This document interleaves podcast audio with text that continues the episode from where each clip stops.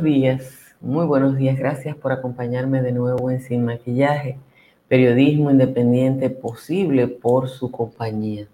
Yo no sé qué tiene Puerto Plata que no tiene San Francisco de Macorís y ustedes seguro que me van a decir que con el Océano Atlántico es suficiente, pero a uno le llama profundamente la atención todo el escarceo que se ha realizado en el gobierno a partir de la situación de Puerto Plata, cuando la compara con la brega que dio la intervención y la necesaria presión que hubo que hacer para lograr la misma intervención en San Francisco de Macorís. Hay que recordar que San Francisco de Macorís es casi una de las ciudades que en relación a su población el COVID tiene una mortalidad más alta. Y en medio de eso se necesitó semanas e incluso, yo no sé si ustedes recuerdan, hasta quema de gomas para que la autoridad le prestara atención real a San Francisco de Macorís. Mientras tanto, luego del incidente del domingo con el famoso peregrino, el gobierno entero se ha volcado a Puerto Plata. Si usted ve cómo fue el ministro de Salud Pública a Puerto Plata y recuerda las dos veces que estuvo en San Francisco de Macorís, usted tiene que decir que hay que hacer una profunda investigación o que simplemente por alguna razón que nosotros no conocemos decidieron discriminar a San Francisco de Macorís. Una cosa que me dijo un amigo médico, de esos que le tocó tratar a muchos franco-macorizanos en Santiago es que quizás las autoridades gubernamentales sabían que después de 14 años en la alcaldía de San Francisco, de Puerto Plata, Walter Musa había dejado un solo camión de basura.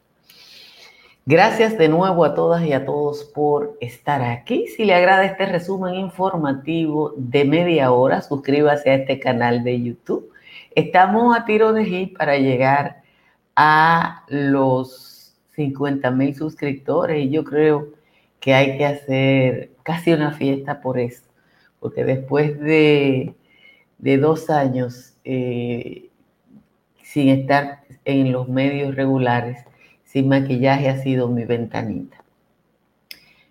Las condiciones del tiempo igual, calurosas, aunque Santo Domingo hoy está un poquito más bajito que ayer. Está en 22 grados Celsius, igual que Santiago. Las temperaturas más altas están en San Fernando de Montecristi, que a esta hora ya está en 25, y La Romana e Higüey, que están en 24. La mayoría de las demarcaciones cabeceras de provincia andan entre 21 y 22. En los valles altos, Déjenme decirle que Constanza a esta hora está en 14, Hondo Valle, San José de las Matas y San José de Ocoa en 17, Los Cacao en 16, El Cercado y Jánico en 18. Calimete está en 14, Calimetico en 16 y Sabana Kelly, para los interesados que me preguntaron, está en 7 grados Celsius. Vamos al resumen de las principales informaciones de la jornada de hoy. El país no conoce la dimensión real de la propagación del COVID-19 debido a que no se están realizando las pruebas suficientes para saberlo. A pesar de que el ministro de Salud había hablado de una ampliación en la capacidad de diagnóstico por PCR que superaría las 2.000 pruebas diarias, las estadísticas muestran que no se ha logrado ni siquiera la meta de 1.500.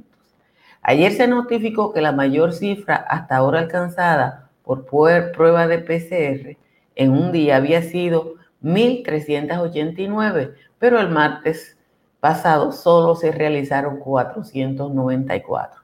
Oficialmente las muertes por la pandemia del COVID-19 en la República Dominicana se elevaron a 286, de 286 a 293 en las últimas 24 horas, mientras que el número de casos confirmados subió de 6.416 a 6.652 y un grupo por 50 eminentes médicos solicitó al presidente Danilo Medina crear una comisión multidisciplinaria para que elabore un informe y formule recomendaciones que crean pertinentes respecto al manejo que se ha dado a la pandemia. Los galenos entienden que las instituciones del sector salud, tanto a nivel público como privado, no han podido articular respuestas coordinadas, oportunas y adecuadas a las contingencias sanitarias presentadas en el país desde que el primero de marzo las autoridades notificaron el primer caso. Es relevante la crisis sanitaria que se ha creado en las cárceles donde 464 internos han dado positivos a la enfermedad y donde todavía no se han podido adoptar las recomendaciones ni, ni internacionales para el manejo de, de la situación, ni el protocolo establecido por el Ministerio de Salud Pública, que habían diagnosticado Solo en la victoria se han detectado 255 casos. El Senado ratificó ayer la prolongación del estado de emergencia por 17 días a partir del primero de mayo y hasta el 17 del mismo mes como parte de las medidas que buscan contener la propagación del COVID. Recuérdense que para esa fecha estaban pautadas las elecciones. Y el partido, la Fuerza del Pueblo, demandó del gobierno, igual que muchísimas instituciones, la realización de un encuentro nacional con los líderes políticos y sectores productivos, sociales y religiosos que permita concertar un pacto nacional para la gestión de la crisis sanitaria por la que atraviesa el país. El vocero de la Fuerza del Pueblo, Henry Merán, dijo que el pacto permitirá a las autoridades diseñar los planes correspondientes a la crisis económica y social que se avecina. Ayer el Fondo Monetario Internacional aprobó un préstamo de 650 millones de dólares para enfrentar la pandemia y oficialmente se informó que las remesas del exterior el mes pasado cayeron un 22%. La vicepresidenta de la República, Margarita Cedeño, volvió a hablar ayer, parece que ella es la vocera del PENCO, e informó que han descartado 600 mil solicitudes de un millón que recibieron de personas para ser incluidas en el programa de ayuda gubernamental Quédate en casa. Por pura coincidencia, a la misma hora que hablaba la vice por los canales digitales del gobierno, lo hacía su esposo, que participaba en uno de sus diálogos populares virtuales ayer con la provincia La Alta Gracia. La Organización Nacional de Empresas Comerciales, la Asociación de Industrias y el economista y catedrático Rafael Espinal resaltaron la importancia de que el gobierno vaya abriendo gradualmente la economía. Sugieren que debe presentarse, por un lado, un plan de reapertura de los negocios que permanecen cerrados por la crisis sanitaria y por otro, una estrategia que evite a toda costa una mayor diseminación del virus. Atención, por lo menos 131 personas han fallecido en la República Dominicana a causa del consumo de cleren y otras bebidas alcohólicas adulteradas según confirmó el vocero de la Policía Nacional, el coronel Fran Félix Durán Mejía, la cantidad de personas que han enfermado sobrepasan las 160, 53 han sobrevivido. El personal sanitario del Distrito Nacional, donde han muerto 50 personas, indica que la pandemia del COVID ha ocultado la tragedia de los muertos por intoxicación alcohólica. Pasadas las 8 de la noche de ayer, las llamas continuaban consumiendo el vertedero de Duquesa en Los Casabes, Santo Domingo Norte, mientras decenas de unidades del Cuerpo de Bomberos y de otras instituciones intentaban sofocar el incendio que inició el martes al mediodía. Entre llamas, humo, basura y hedor, decenas de camiones tanqueros lanzaban agua en procura de apagar las llamas. Hay mucha gente que está diciendo que por qué no ha llegado Gonzalo Castillo a apagar las llamas de Duquesa bueno, sería eh, una novedad, pero la verdad es que Gonzalo no se ha animado. y yo creo que hay gente que se ha prejuiciado con el ministro de Salud. Miren lo que dice Pedi Rosario. Yo creo que el ministro de Salud realmente ha actuado, actúa, no es que ha actuado, es un compañerito de la base, señor. Es un mediano es un hombre sin luces, es un hombre que está actuando porque él cree que lo que él hace le conviene a su candidato presidencial, pero, es ese. Yo quisiera que fuera una lumbrera. Usted coge la lista de los 60 médicos que escribieron esa carta al presidente de la República y de esos 60, los 60 quizás pueden ser ministros. Pero Danilo quería, el gobierno de Danilo es de medianito. Yo no digo que entre los medianitos no hayan personas eh, que simplemente son desconocidas, pero después buscó dos asesores más y creó dos comisiones más y ahora nombró uno de uno de los comisionados, creó otra. Entonces, hay que coger las cosas con tranquilidad y no sofocarnos. Eh, miren, yo no sé cuál es el amor que tiene el gobierno por Puerto Plata. Y lo digo porque ya varios franco-macorizanos, amigos míos, y como les dije, eh, médicos eh, que, están en, Santiago, que tuvieron que enfrentar la crisis santiaguera, y dicen, oye, pero es que San Francisco de Macorís ocupó todas las clínicas privadas de San Francisco y parte de la de Santiago, porque el Hospital San Vicente de Paul, al Hospital San Vicente de Paul van los pobres de solemnidad. Todavía el Hospital de San Vicente de Paul tiene espacio vacío porque todo el que tiene una brisita se de Y han hecho todo este aparataje en Puerto Plata. Una amiga puertoplateña me dice que, que los peledeístas saben qué era lo que había hecho Walter Musa, ya dijeron que esa ciudad, evidentemente la ciudad más importante de la costa norte en términos de población, pero también en términos de importancia económica, eh, para el gobierno es importante. Yo prefiero creer lo último. De verdad que ya yo hay muchas veces que no quiero oír que Danilo Medina en medio de esto, y digo Danilo porque ustedes saben que Danilo es el jefe, eh, como Danilo es el jefe, él decide eh, lo que se hace. Y yo no creo que haya nadie que en medio de una situación así quiera sacar Obviamente que lo que han hecho con Gonzalo es eso. Lo que pasó con el audio fue que sin querer abrió un micrófono, pero ya está cerrado. Fue un momentito que pasó. Entonces usted tiene que eh, simple y llanamente ver eso, algo hay que, ah, una explicación uno tiene que buscarle. Una explicación uno tiene que buscarle. Yo sé que lo del peregrino no fue accidental.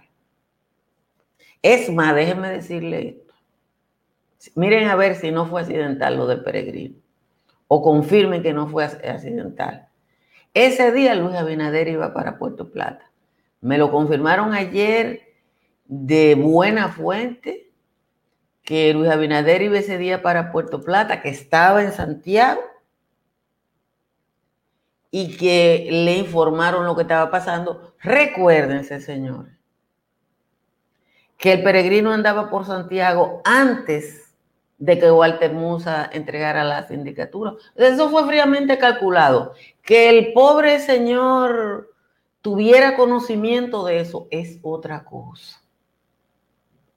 Que el mismo peregrino tuviera conocimiento de lo que se estaba haciendo con él, yo no sé. Pero la verdad es que eso fue, ese show de Inver donde la alcaldía es PLDI y como recibieron ese, ese señor lo inflaron como una, como un globo. Y ustedes saben que eso no es por casualidad. Usted ve la inocencia de él hablando porque él se oye cuando se fue, cuando terminó lo del peregrino, estaban todas las cosas de Gonzalo, estaba Walter Musa. No pudo comprar otro camión de basura en 14 años, pero estaba fumigando esa tarde. Y el hermano de Gonzalo Castillo, señores, Gonzalo creó, Gonzalo Castillo creó en el Ministerio de, de Obra Pública un gobiernito. Y el número dos de ese gobiernito era su hermano, que era el jefe de la unidad militar del Ministerio de Obra Pública, que debe ser el único ministerio en el mundo que tiene un ejercitico. Porque eso era un ejercitico, lo que él tenía ahí, y lo dirigía su hermano. Y ahora lo mandaron de, eh, de jefe de la dotación militar de Puerto Plata. Yo insisto, yo hay cosas que no sé y de lo que yo no sé no hablo, pero sí sé que algo tiene Puerto Plata y que hay un interés especial en Puerto Plata. Oigan lo que dice Siri, me contestó. Entonces, son de las cosas que pasan en República Dominicana que uno le tiene que prestar atención.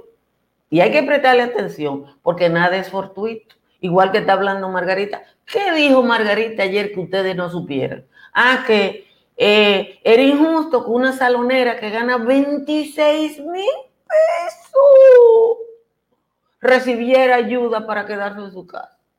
26, ella dijo 26 mil pesos. Como que 26, señores, la canasta básica de República Dominicana para la persona más pobre, para el nivel más bajo de la economía, es 14 mil y pico de pesos. Yo no sé si la primera dama no lo sabe. Digo, la vicepresidenta. Señores, ¿cuánto gana el gobernador del Banco Central? ¿Cuánto ganan los superintendentes? ¿Cuánto ganan los intendentes? ¿Cuánto ganan los ministros para que Margarita Cedeño de Fernández, que compitió con el marido de audiencia ayer, la verdad es que ellos deben ponerse de acuerdo, porque eso como que se ve feo. Digo yo que se ve feo, pero yo soy denizado. Se encontrara que 26 mil pesos mensuales es mucho dinero. Entonces, uno,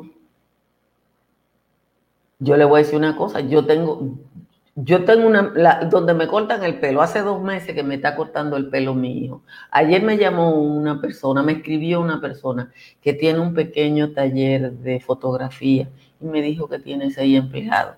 Me dijo, yo pagué dos meses de, no lo voy a encontrar, me dijo. Yo pagué dos meses de luz, dos meses de agua, dos meses de alquiler, dos meses de seguridad social, ya, se acaban los cuartos. ¿Qué voy a hacer? Y así está todo el que tenía un pequeño negocio en la República Dominicana. Entonces, yo, yo creo que 26 mil pesos no es para que la, la vicepresidenta de la República se asombre. Señores, tenemos que ir a la décima de Juan Tomás, que le tuve que dar una arregladita, que eso no tuvo ejemplo muchísimas gracias al grupo Morrison y a Análisis, a, Estructuras Morrison, que nos ayuda eh, cooperando con la promoción de este espacio. Y quiero también, eh, le voy a leer la décima de Juan Tomás, la tengo por aquí, déjenme buscarla, para eh, ustedes vean lo que está pasando. Déjenme buscar la décima.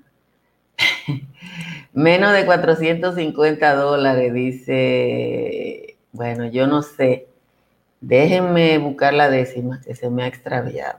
Y tengo que agradecer también que nos acompañe en este esfuerzo a Tamara Pichardo, una realtor de Miami. Si usted va a alquilar o a comprar en la Florida, llame a ese número. Aquí está la décima del señor Juan Tomás, que yo la limpié muchísimo. Dice, las jipetas incautadas a los alcaldes salientes van a ser debidamente vendidas como ensalada. El avión que usó Cavada para su inútil viaje a China, desde que Alpenco y Medina le manden al calabozo, como artículos lujosos se cambiarán por harina. Los sombreros de Cuquita y las zapatillas de Candy y el perfume varón dandy del doctor Sergio Sarita se cambiarán por curita, meteoleyes, drapo y la cava de guarapo que presume el periodista será ubicada en la lista junto a los bienes del Chapo. Las dos Biblias del enano y el pote del italgirio van para el mercado sirio junto a docenas de habanos. El catamarán de aquel que está en procuraduría se cambiará por comida para repartirle a la gente y el tinte del presidente se irá por la cañería los relojes de Pechito y la finca mal pagada, la jipeta exonerada y el flu de Domínguez Brito irán de modo fortuito a parar una subasta y el chalet del pederasta, que es compadre de Danilo, se pintará en otro estilo para ir también a subasta. Esa es la décima de hoy del señor Juan Tomás. Muchísimas gracias a Juan Tomás por su aporte. Dice la querida doctora Robles que mucho más de 26 mil pesos cobra cualquier salta para atrás del gobierno de una comisioncita. Y yo sé que es verdad, y ustedes saben que es verdad, pero es poco lo que podemos hacer en este caso. Eh, un abrazo a Luz María Abreu. Dice que este programa es muy corto.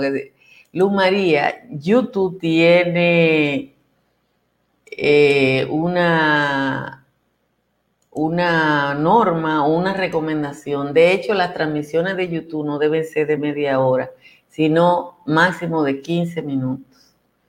Y cuando yo empecé a hacer ese maquillaje, lo hacía de una hora y, y después me acogía la recomendación y lo hago de medio. Pero todavía ellos me escriben y me dice que esto generaría ingresos reales si yo lo dejo en 15 minutos, porque esto la gente lo ve no en la televisión, sino en su teléfono.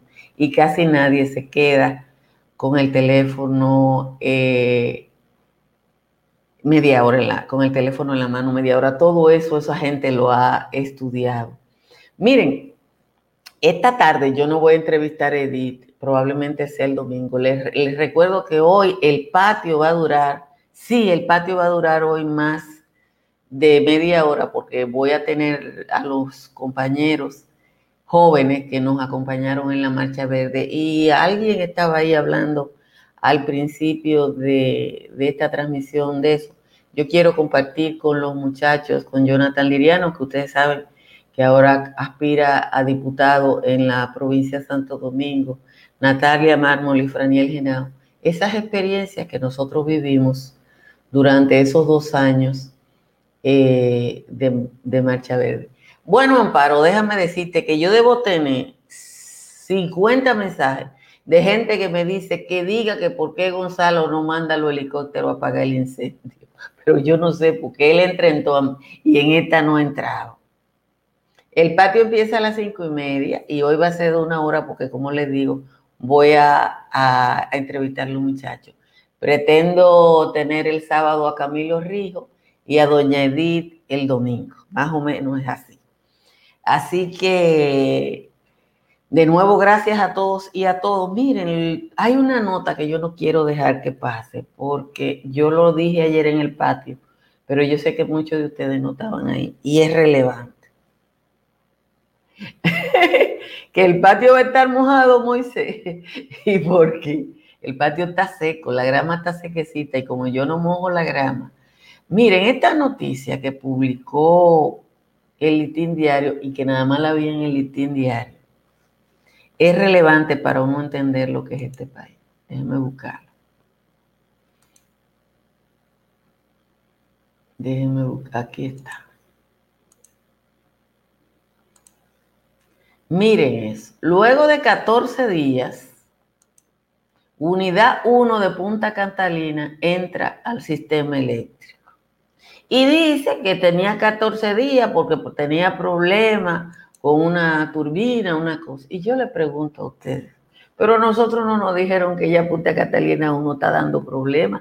Lo que dice la nota específicamente, para no falsear la información, es que había sido sacada desde el pasado 15 de abril porque se le había que corregirle un escape de hidrógeno que presentaba. Los que son jóvenes que oyen un escape de hidrógeno, se oye bonito. Cuando yo era una joven reportera y Calolo Guillén era el, director de la CDE, se decía un pinche en la caldera. Oigan bien.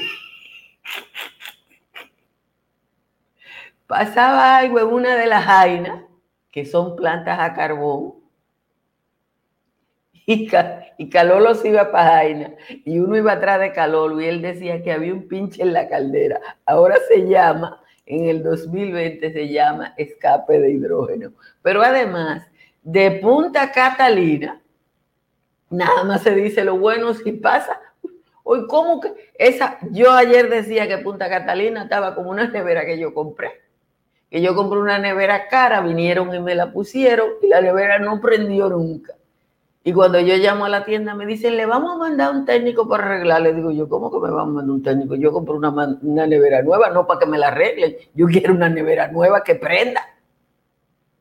Y Punta Catalina, señores, está como mi nevera. La otra cosa que no quiero que se me pase, porque mucho de lo que ven sin maquillaje eh, está fuera del país, es el tema del voto en el exterior. Evidentemente que el clima que hay en la Junta Central Electoral es el no voto. Ellos dicen que la constitución dominicana solo, que la ley solo establece el voto presencial. El voto en el exterior hasta ahora es el 7% del voto. Y el 7% del voto en cualquier lugar define unas elecciones. ¿Y a quién no le conviene ese voto en el exterior? Bueno, ustedes sabrán. Ustedes sabrán. Pero la Junta, que yo digo que hay que apoyar porque esa es menos mala que la otra, que sus, que sus suplentes. Uno ve lo que está pasando y uno tiene que decir a los dominicanos que están allá que presionen. Ayer Adriano Espaillá dijo que se podía votar por correo. No por el correo dominicano, por el correo de Estados Unidos. Otra persona decía que en Estados Unidos el correo da servicios que se pagan. Tú contratas al correo por una cosa y el correo te da servicios que muchas empresas norteamericanas contratan al correo de los Estados Unidos para la distribución de su material.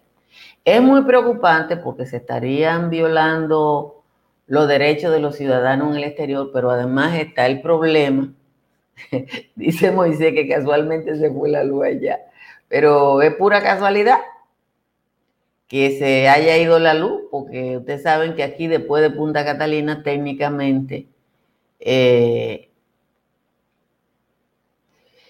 Que en Zurich se puede votar, sí, en Zurich se puede votar, pero la comunidad dominicana en Suiza es pequeña. El tema es Estados Unidos y España, que es donde está concentrado. Los tres lugares donde está concentrada la población votante en el exterior son Estados Unidos, España e Italia. En términos de la... Pero Estados Unidos es el 90%. Entonces, si la Junta no tiene interés, ayer, Monseñor Castro le decía a la Junta, hey, recuérdate que después de la crisis de la primaria, nombraron una comisión de veedores y ahora ustedes no quieren que lo vean y no nos llaman. Tuvo el cura que hablar. Entonces, eh, esa, esa población dominicana en los Estados Unidos es muy, muy relevante. Entonces, no, no, no. En México, eh, Daniela, no es eso. Eh, lo que pasa con el voto en el exterior es que hay un padrón en el exterior, que no es el padrón de la República Dominicana. Todos los ciudadanos dominicanos, cuando sacan su cédula aquí en la República Dominicana, tienen una dirección, inmediatamente están en ese padrón. Y si vienen de Estados Unidos, pueden votar en ese lugar. Pero si viven en Estados Unidos o fuera del país, en otro lugar donde se ejerce el derecho al voto, tienen que empadronarse por allá. Señores, de nuevo, gracias a todos y a todas por estar aquí. Compartan esta transmisión. Inviten a sus amigos a que se sumen a este espacio y a que nos sigan en YouTube y en Facebook para que cada, a ver si llegamos a los 50 mil, porque no, esos 50 mil dieron, están dando más brega que los primeros 5 mil que lo conseguimos en un día con un esfuerzo. Y YouTube le da un tratamiento diferente a los canales conforme eh, crece. Así que muchísimas gracias por estar aquí. Gracias también a la gente. Eh, tenemos tres suscriptores nuevos en Patreon y es el aporte que ustedes hacen a través de Patreon lo que nos permite, por ejemplo, cambiar de plataforma y toda esta chulería que hacemos de vez en cuando. Gracias y hasta luego. Si deseas tener acceso a todo lo que pasa en República Dominicana, debes obtener Dominican Networks. Es el primer sistema de cable dominicano para los dominicanos en el exterior. Aquí podrás disfrutar de todos los canales de televisión de República Dominicana, noticias, deportes, música, farándula y entretenimiento 24/7. Solo debes descargar nuestra aplicación en Roku, Amazon y Apple TV. E inmediatamente vas a disfrutar de todo el contenido de República Dominicana. Dominican Networks